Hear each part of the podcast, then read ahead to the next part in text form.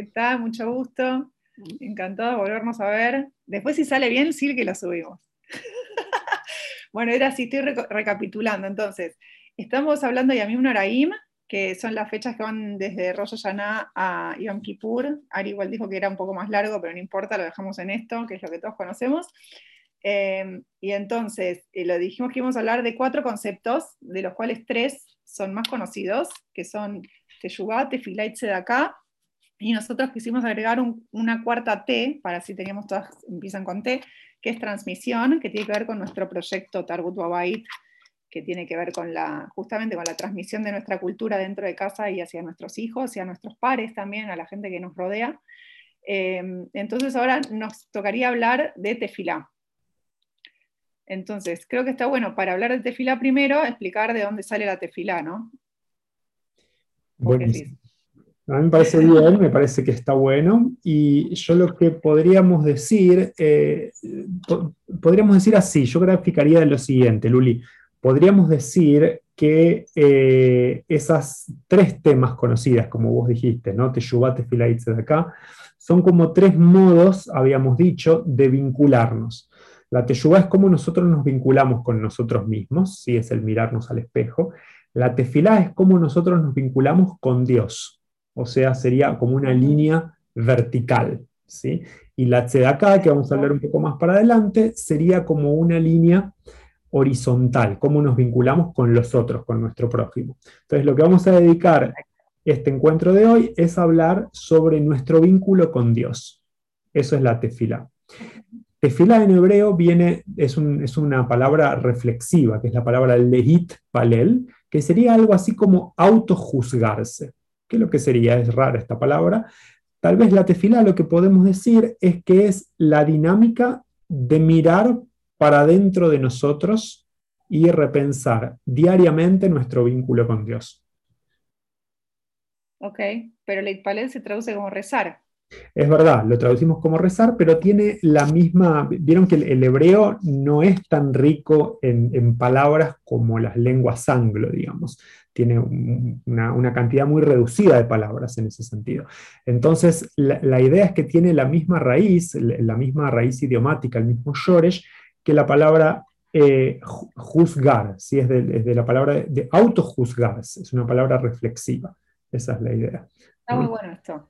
En realidad lo que hay que hablar acá, no sé, me parece a mí, por un lado que la tefilá comienza como después de la destrucción del templo, entonces es como el pueblo se adapta, se readapta a su medio, que ya no tiene el Beit HaMikdash, el gran templo, entonces deja de hacer sacrificios y ahí surge la tefilá. Ahora, súper interesante porque, o sea, uno de los pocos pueblos, culturas antiguas que todavía existen, tiene que ver con que supimos eh, adaptamos esta situación. Muy interesante, Luli, lo que traes. De hecho, ¿sabes qué me hiciste acordar? Hay una imagen, vieron que para que las cosas no se quiebren, tienen que tener movimiento, ¿no? O sea, por ejemplo, viste cuando pasás por un puente, cuando cruzas un puente, vos sentís un movimiento, porque el puente tiene que hacer un movimiento si no se quiebra. Entonces es exactamente lo que vos decís, o sea, las culturas que están hoy en día y que sobrevivieron generaciones y civilizaciones es porque supieron adaptarse a su medio. ¿sí? Históricamente realmente sabemos que hubo un momento que hasta convivieron los sacrificios, como vos contás, con la tefila como la conocemos hoy en día. Pero cuando tenemos que explicarlo, lo hacemos así más de, este de esta forma como más metodológica y decimos, no, terminaron los sacrificios y a partir de ahí nos reinventamos y tuvimos que generar la tefilá. De hecho, la tefilá en hebreo también es conocida como abodá, que abodá también decimos trabajo, pero abodá no en el trabajo de nuestro trabajo con el cual nos ganamos el sustento, sino abodá como el trabajo ritual, como el modo que tenemos, como decimos, de tefilá, de vincularnos con Dios.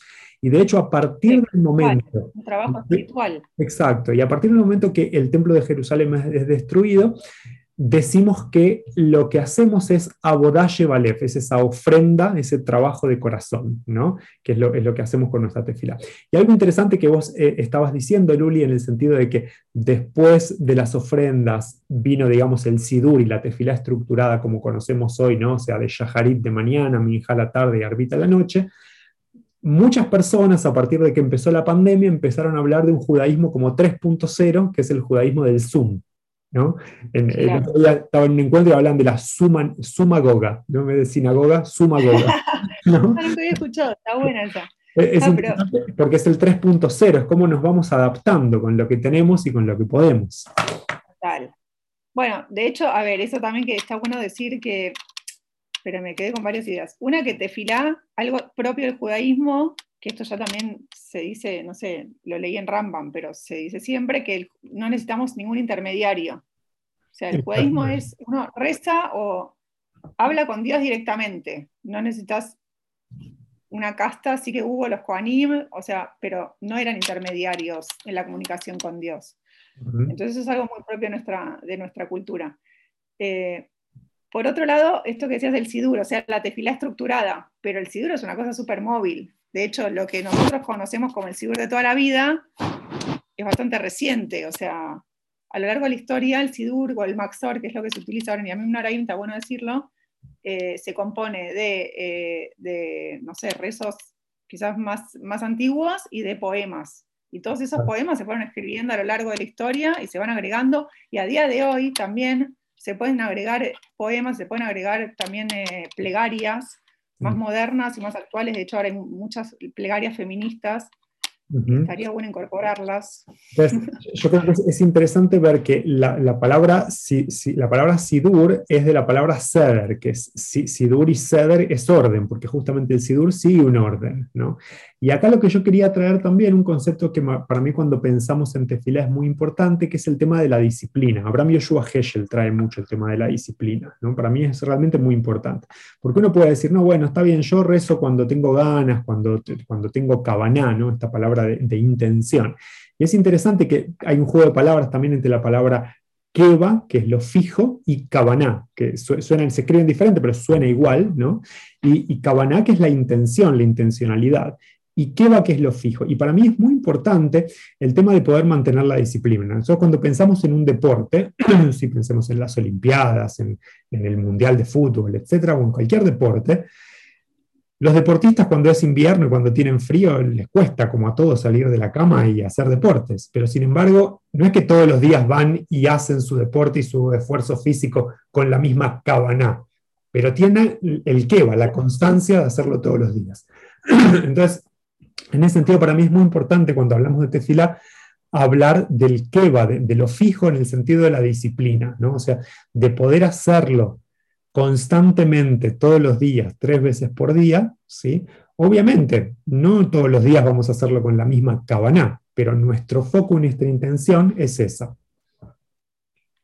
Como que hay que encontrar el equilibrio, ¿no? También. Sí, hay que encontrar el equilibrio, pero también lo que quiero proponer es que el keva, bien usado y bien interpretado, lleva a la cabana. O sea, nos permite momentos de cabana. Claro. Sí, hay que ejercitar la perseverancia, la confianza en uno mismo, que lo va a poder hacer y tener constancia. Eso, la constancia. De hecho, perseverancia es una de las virtudes ¿sí? que están en varias, eh, eh, varias disciplinas espirituales y varias eh, filosofías, de hecho la psicología positiva por eso la trae como una de las virtudes y una de, una de las fuerzas, como uno de los caminos de llegar a, las virtudes, ¿no? porque realmente la perseverancia es una cualidad muy importante. Todos nosotros lo sabemos cuando... El compromiso. Exacto, el compromiso con una idea, con un proyecto, con un ideal, con un objetivo, con una meta. Y después también la tefilá, o sea, vos dijiste que era como la comunicación con Dios, ¿no? Y, yo alguna vez hablé de que, eh, o sea, ¿por qué motivos uno reza? Me, preguntaron, ¿por qué uno reza? Y yo le pregunté también a una comunidad, ¿por qué, ¿por qué rezamos? Entonces la gente reza, básicamente hay tres cosas. De hecho, si cuando lees, lees las plegarias y lees los poemas que están en el Sidur, hablan de esto, ¿no? Uno reza para alabar a Dios, reza para, para pedirle a Dios algo, porque necesitamos salud, bienestar, eh, amor, paz, ¿no? Y también es para agradecer. Y generalmente es lo que uno más se olvida, que rezamos para agradecer por lo que ya tenemos. Entonces está bueno. También, también, está bueno eso que hablábamos, esa disciplina nos ayuda a tener esa estructura, ¿no? Y en esa estructura ya está, o sea, la, la amidad, que la amidad es, que, es de la palabra la amor, que es estar en pie, es el momento central de, la amidad, que cuando estamos en, eh, cuando, cuando, rezamos lo hacemos mirando hacia Jerusalén, etcétera, hacia Jerusalén, la idea justamente es que esa amidad ya tiene una estructura de en los días de semana 18, 19 bendiciones. ¿no? Entonces, esa estructura ya tiene, esta, eh, esa tiene esta estructura que vos estás diciendo, Luli, de alabar, pedir y agradecer. ¿no? Entonces, también está bueno en eso, nos ayuda esa estructura. Muy bien, así que eso es nuestro segundo eje. por ahí